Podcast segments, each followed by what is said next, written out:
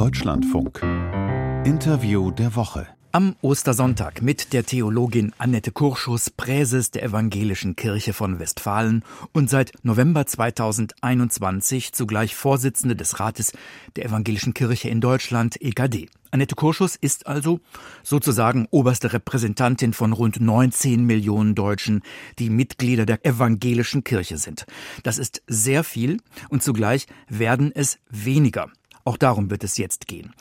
Die EKD-Ratsvorsitzende Annette Kurschus ist beim WDR in Bielefeld zugeschaltet. Frau Kurschus, schön, dass Sie sich die Zeit nehmen. Guten Tag, Frau Kurschus. Guten Tag. Frau Kurschus, vor ziemlich genau einem Monat, da haben Sie die jüngsten Kirchenaustrittszahlen veröffentlicht. Demnach haben im vergangenen Jahr rund 380.000 Mitglieder ihren Austritt erklärt. Sie haben die neuen Zahlen als bedrückend bezeichnet. Wie haben Sie den ersten Schock überwunden? Die Austritte, die nehmen wir tatsächlich sehr ernst. Sie beschäftigen uns. Zugleich muss ich sagen, dass sie nie in der Weise in meinem Fokus sind, dass sie mich völlig lähmen und dass sie mich an Kirche zweifeln oder gar verzweifeln lassen. Ja, wir wollen das nicht schönreden. Und zugleich ist uns bewusst, wir werden diesen Trend, der ein deutlicher Trend ist, überhaupt nicht umkehren können. Das kann auch in dieser Situation nicht unser Ziel sein.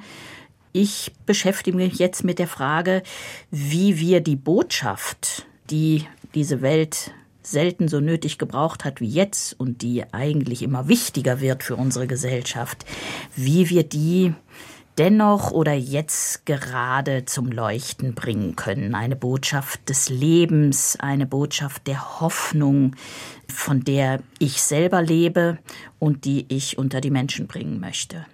Bleiben wir noch etwas bei der Ursachenforschung. Bei der katholischen Kirche werden Austritte ja immer im Zusammenhang mit der Ungeheuerlichkeit des sexuellen Missbrauchs in Verbindung gebracht. Auch wenn es den bei Ihnen auch gibt, was ja niemand zu verheimlichen versucht, stehen Sie längst nicht so schwer unter Beschuss. Wieso dann diese hohen Zahlen?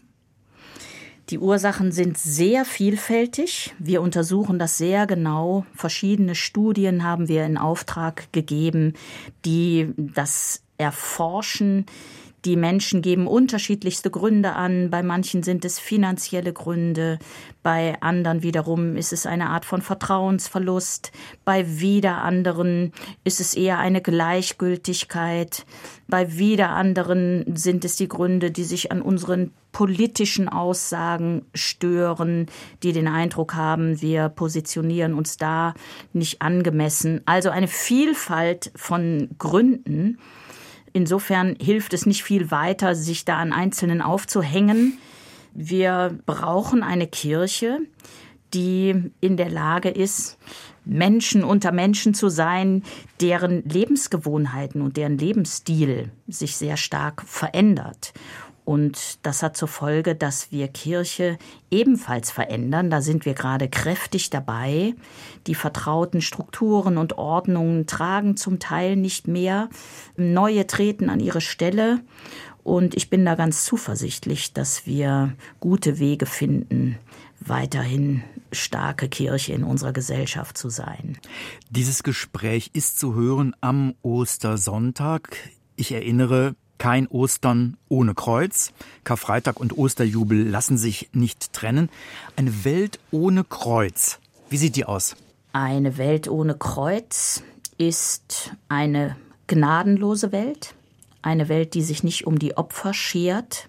Das Kreuz erinnert ja an ein Gewaltopfer, an die Möglichkeit, dass man mit Gesetzen tödliches Unrecht verüben kann, das Kreuz erinnert an den Triumph einer Macht, die keine Wahrheit kennt und die ihre Hände in Unschuld wäscht. Eine Welt ohne Kreuz ist eine erfolgsgeile Gesellschaft, jedenfalls auf Erfolg fixiert, eine Gesellschaft, die allein nach Effizienz schielt, nach Selbstoptimierung und die nach dem Motto funktioniert, jeder ist seines Glückes Schmied. Eine Welt ohne Kreuz ist eine Welt, die kein Erbarmen kennt, keine Vergebung. Davon merken wir gerade vieles in in manchen Pfaden der sozialen Medien. Da wird nichts vergessen, da wird nichts vergeben, da gibt es kein Erbarmen. In einer Welt ohne Kreuz, da gilt das Recht des Stärkeren. Das Kreuz ist ja Gott sei Dank ein für alle Male in der Welt, ebenso wie die Botschaft von der Auferstehung. Ohne diese Zusage wäre die Welt tatsächlich ohne Hoffnung. Und dass es das Kreuz gibt, macht die Botschaft von Ostern so stark. Sie ist nicht einfach eine Glücksbotschaft, die alles rosarot redet, sondern sie geht mitten durch Leid und Tod und Zerstörung hindurch. Dafür steht das Kreuz. Annette Kurschus, die EKD-Ratsvorsitzende im Interview der Woche im Deutschlandfunk. Frau Kurschus, Sie haben angespielt auf Pilatus, wenn Sie von den Händen sprachen, die jemand in Unschuld wäscht. In Ihrer Karfreitagsbotschaft heißt es wortwörtlich, Zitat, im Mittelpunkt unseres christlichen Glaubens steht ein Mensch, der unter Pilatus gefoltert und hingerichtet wird und weiter, jede Zeit habe ihren Pilatus, manchmal auch mehrere. Welchen Pilatus haben wir?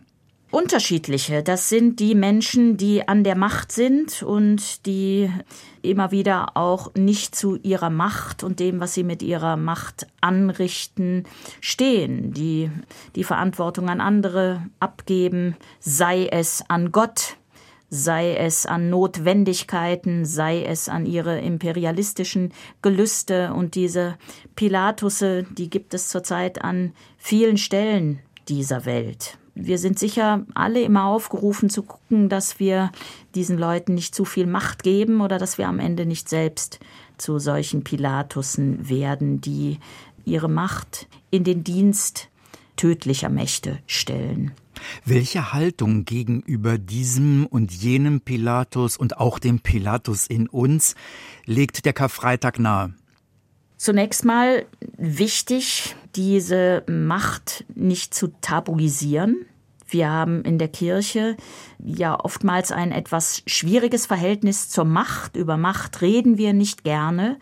Die Passionsgeschichte der Bibel ist durchzogen von Gewalt und Macht und kriegerischen Handlungen und sie zwingt uns, uns damit auseinanderzusetzen und sie zwingt uns, auch unseren eigenen Platz in dieser Geschichte immer wieder einzunehmen. Wir sind da nie in einer Zuschauerhaltung.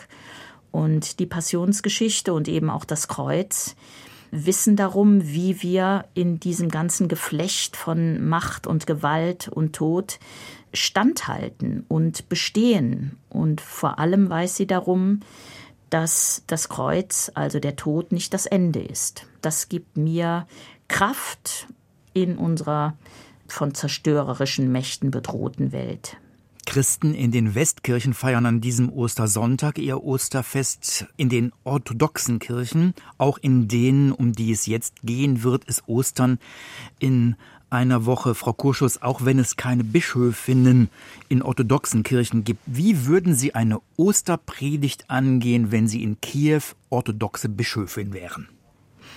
Ich würde ernst machen mit dem, was für mich den tiefsten Kern der Osterbotschaft ausmacht, nämlich, dass Ostern gegen jeden Augenschein und gegen alle menschliche Vernunft und gegen alles menschlich Vorstellbare wird, dass wir Ostern nicht herbei feiern können, dass wir Ostern nicht machen müssen und auch nicht machen können, dass Ostern keine Folklore ist, die für eine Weile mal die Welt in ein etwas glimpflicheres Licht taucht, sondern Ostern ist Widerstand und Widerspruch. Ostern stellt sich gegen den Tod, der allgegenwärtig ist.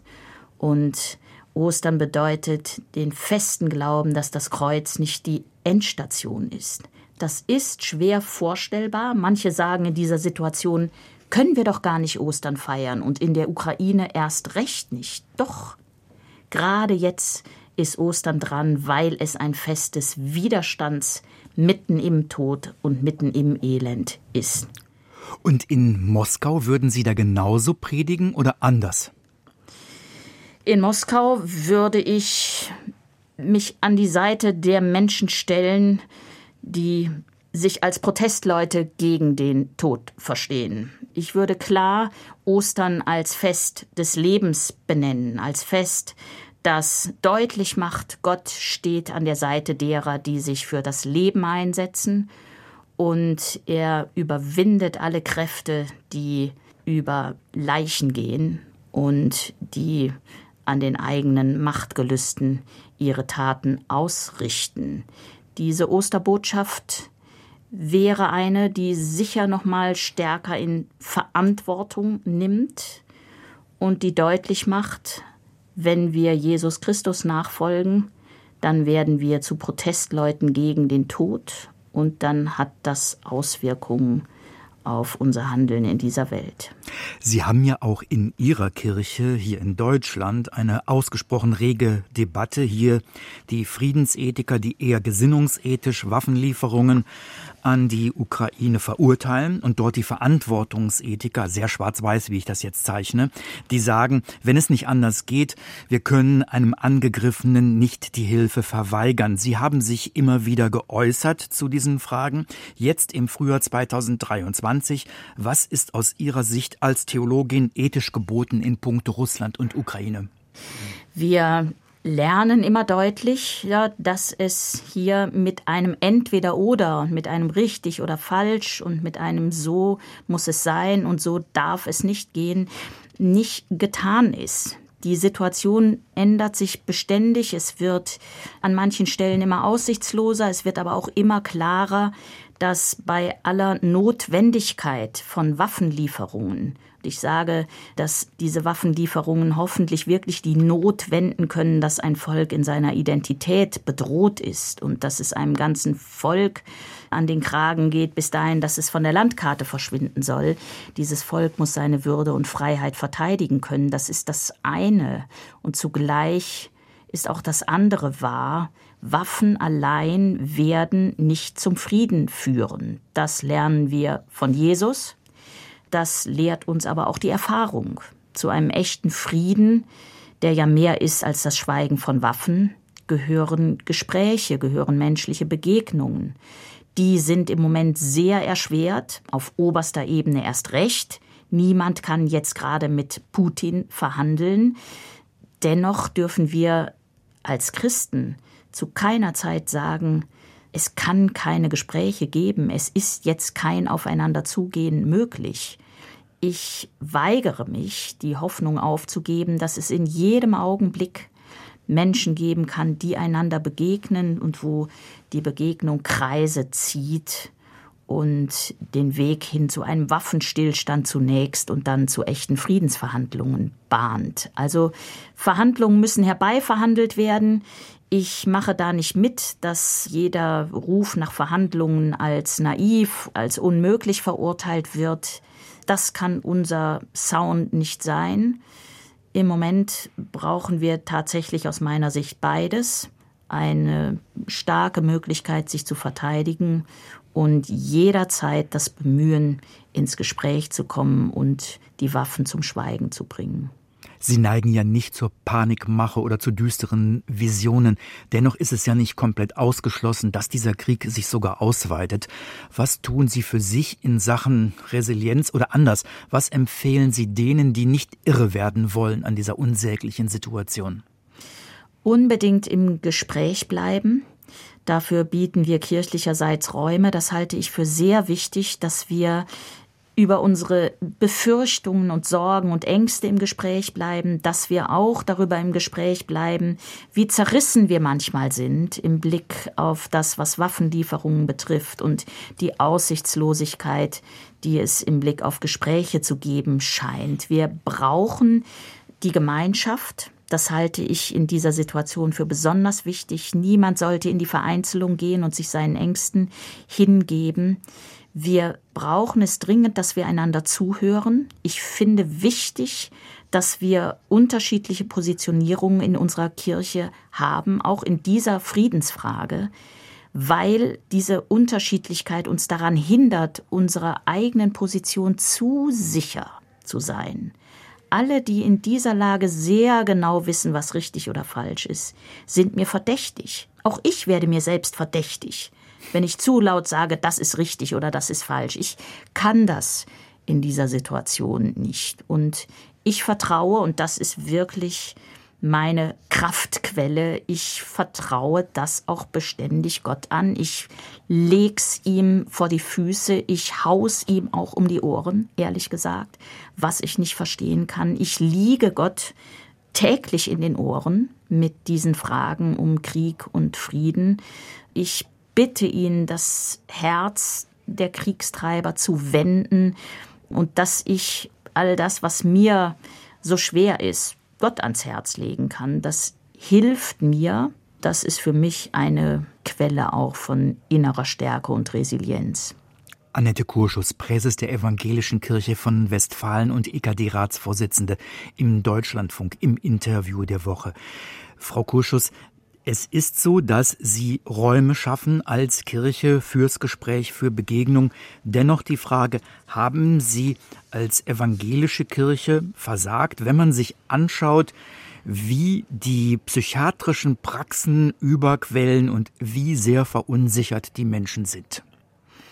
Wir haben kirchlicherseits ja nicht die Aufgabe, Menschen vor Verzweiflung und vor Ängsten zu beschützen. Wir eröffnen Räume, in denen Menschen mit ihrer Verzweiflung sich an Gott wenden können, auch an Menschen, die mit ihnen gemeinsam die Hände zu Gott im Himmel aufheben. Die Dienste von Therapeuten und Psychiaterinnen sind für mich überhaupt kein Gegenangebot oder Alternativangebot zur Seelsorge. Beides geht Hand in Hand. Da, wo Psychiater mit ihren wichtigen Kompetenzen tätig werden, da bedeutet das nicht ein Versagen von Kirche, sondern da können wir nur froh sein, dass es diese Menschen gibt, an die sich Leute wenden können, die mit sich selber nicht mehr klarkommen. Aber vieles an Verunsicherung, was gesellschaftlich so manifest ist, resultiert ja, glaube ich, auch daraus, dass viele der realen Bedrohungen wie Pandemie, Klimaveränderungen im Modus der Panikmache besprochen wurden und werden. Ich frage mich, ob die Kirchen da immer genug entgegengesetzt haben. Kirchen waren immer da. Kirchen haben ihre eigenen Zeichen gesetzt. Sie haben sicher nicht immer alle Erwartungen erfüllt, die es so in unserer Gesellschaft an sie gab. Wir haben immer aus gut verantwortbaren Gründen gehandelt, etwa in der Zeit der Pandemie, in der Anfangszeit, als wir überhaupt noch nicht wussten, damit umzugehen, in der das übrigens keiner wusste. Wir haben nach bestem Wissen und Gewissen gehandelt, indem wir Gottesdienste ins Internet verlegt haben. Wir haben uns ja nie von den Menschen zurückgezogen. Wir haben andere Wege gesucht, da zu sein. Wir versuchen jetzt in der Friedensfrage immer offen zu legen, wie wir um Positionen ringen. Wir versuchen Menschen mitzunehmen.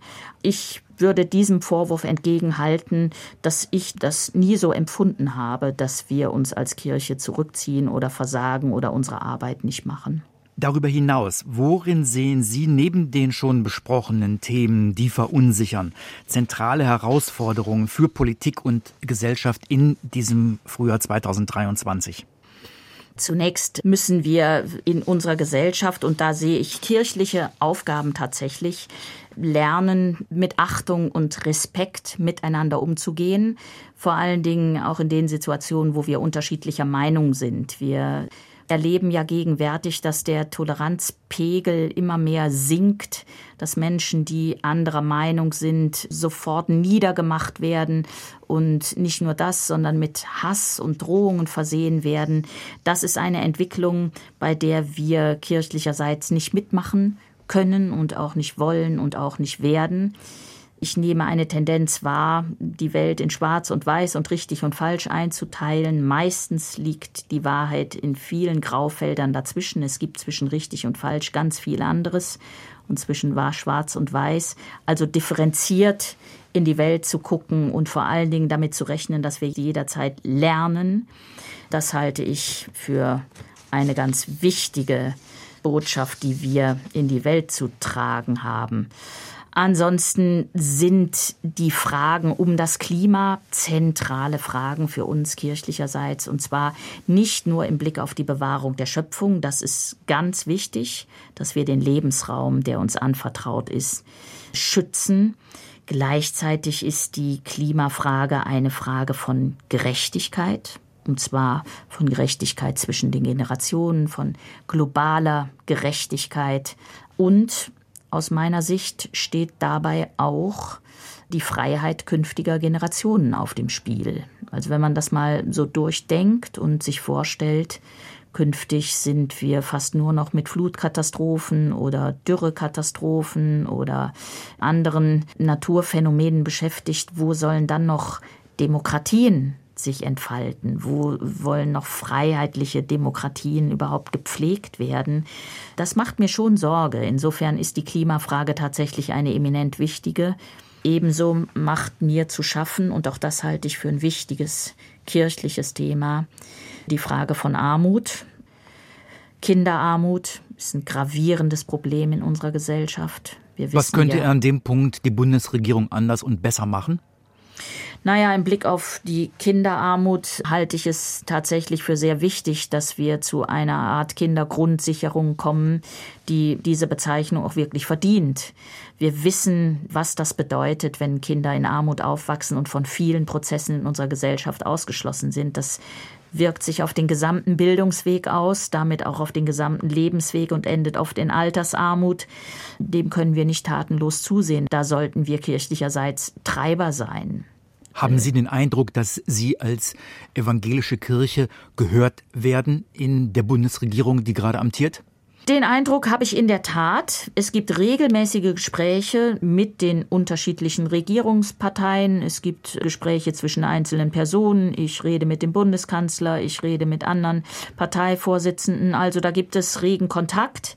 Wir hören aufeinander. Wir sind sicher nicht so aufgestellt, dass wir nun immer gleich das befolgen, was der andere zu sagen hat, aber wir nehmen einander ernst. Und das halte ich für wichtig. Wir haben ja kirchlicherseits keine Politik zu machen, aber wir haben schon unser Wort zu sagen in eine Welt, in der vieles im Argen liegt und die die Welt Gottes ist, die auf das Leben zugeht und nicht dem Verderben preisgegeben ist. Wer das glaubt, dem kann ja nicht egal sein, wie sich die Prozesse in dieser Welt entwickeln.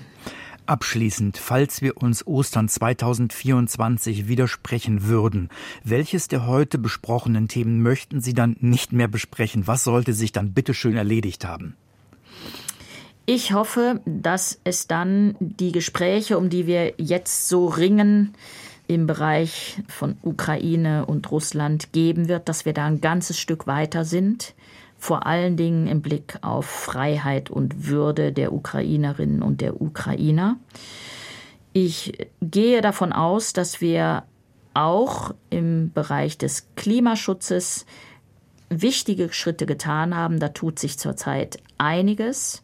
Ich freue mich, dass wir dann einige Schritte gegangen sind. Sie haben den Satz eingeleitet mit der Formulierung Sie hoffen. Also ich hoffe. Was unterscheidet christliche Hoffnung von den vielen Hoffnungen, die wir haben oder uns machen? Christliche Hoffnung macht sich an etwas fest, was nicht in unseren menschlichen Möglichkeiten steht. Und damit ist diese Hoffnung nicht begrenzt durch die Grenzen, an die wir ständig geraten. Das macht diese Hoffnung ungreifbar, aber auf eine heilsame Weise ungreifbar. Unverfügbar. Weil sie nicht von uns gemacht werden kann. Das Unverfügbare, genau, Sie nennen das Stichwort von Hartmut Rosa in die Welt gebracht und prominent gemacht. Wir haben es ja in den vergangenen Jahren gelernt, wie viel uns als Gesellschaft, die immer dachte, sie beherrscht so vieles und sie kann so vieles, wie viel uns doch unverfügbar bleibt. Ein kleines Virus hat alles durcheinander gebracht, hat sämtliche Planungen für Jahre zum Erliegen gebracht.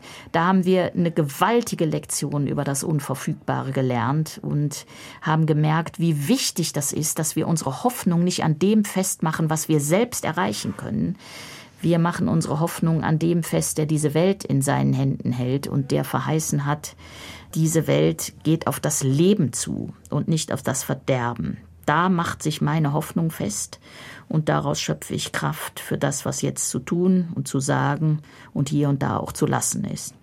Frau Kurschus, danke, dass Sie sich die Zeit genommen haben. Danke für das Gespräch. Sehr gerne.